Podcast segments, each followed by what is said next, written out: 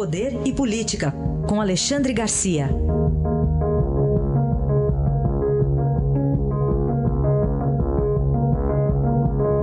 Alexandre, bom dia. Bom dia, Raíssa. Bom dia, Carolina. Estou vendo que vocês estão evitando Ah. de, de falar na, na- nos beijos de carnaval. Ah, boa. É, aí já, já Não, extrapola é? tudo. é, é. É, é. Mas, Sabe que, é. olha, Raíssa, temos uma semelhança. É. Você nunca fumou uh, narguile, É. eu nunca tomei chimarrão. É mesmo? pois é, é que na minha infância, Hum. Chimarrão só se tomava no interior do interior, lá na fazenda. Hum. Na, na cidade, não. Depois houve um grande movimento tradicionalista gaúcho, aí eu já tinha uns 15 anos, aí passou. né? Eh, outro dia, eu, eu disse nunca, mas outro dia eu abri a sessão, eu fui a Venâncio Aires, que é a capital da erva mate do Brasil, e aceitei o chimarrão no jornal e na rádio locais lá, eh, e estava excelente. Devo dizer que estava excelente. Eu não tenho conhecimento de causa, Então né, tá pra bom. falar, mas... Eu, Pois por- é, mas essa história aí da, do, do- da ponta de prata, matar germe, não sei não. Um dia, um dia minha tia veio me visitar, serviu chimarrão para todo mundo, todo mundo ficou gripado, porque ela estava gripada. então tá aí, ó. Pois é, sei Fica, lá se, fica a se a prata é germicida mesmo ou não. Tá bom, então. Alexandre, já você está falando de contaminação? É, Você acha que descontaminou aí o ambiente é, esse esse acordo, essa trégua, sei lá que nome pode ser dado entre Rodrigo Maia e Jair Bolsonaro, os dois presidentes do, do executivo e do legislativo? As reformas andam agora? Será que, será que é, é mera coincidência? É, Porque nós falamos disso ontem de manhã. E parece que horas depois eles cumpriram tudo que foi sugerido aqui. Né? Um foi visitar o outro, conversaram, desanuviaram o ambiente, trocaram amabilidades. O Rodrigo Maia recebeu o Sérgio Moro, recebeu o Paulo Guedes. né? Aí foi lá para a Comissão de Constituição e Justiça, onde se dizia que não andava a reforma. Andou tudo, de repente, um fato raro. O, o partido do governo tem a presidência, tem a vice-presidência e agora tem a relatoria. E a relatoria é um delegado da Polícia Federal que já foi diretor de combate ao crime organizado, já foi consultor jurídico do Supremo né? e é do partido do, do, do presidente. Então, de repente, foi um dia assim que explodiu. Né? Aí a gente, eu fico lamentando, e eu tenho reclamado aqui, os que acreditam no, no Brasil fake né, se deram mal.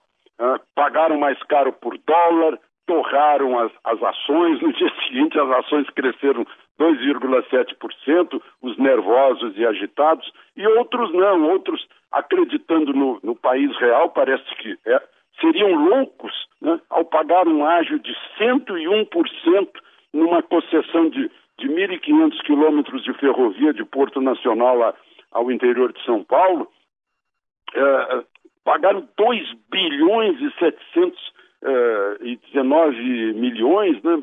Um- uma estrada de ferro que vai até Estrela do Oeste.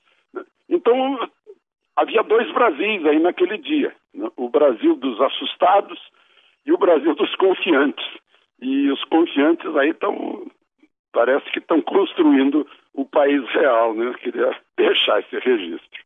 Outra coisa que andou foi o caso envolvendo aquela corridinha eh, da mala de Rodrigo Rocha Loures, né? Agora o ex-presidente Michel Pois Temer virou é. réu no caso da mala.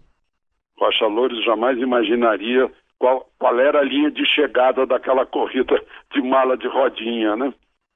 Agora o presidente Michel Temer, né, sem o foro privilegiado, sem os privilégios previstos na Constituição para presidente da República, ele virou réu.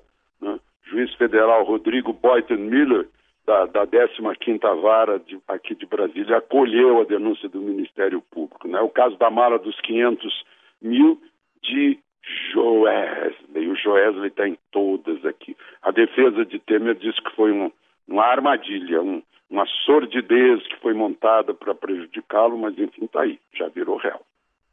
Muito bem. E Alexandre, caso uma mega operação policial em todo o país ontem é, para combater pedofilia, pornografia na internet, chamou atenção a prisão dentro da USP em São Paulo. Pois é, me chamou a atenção também a prisão de um, de um pediatra, né?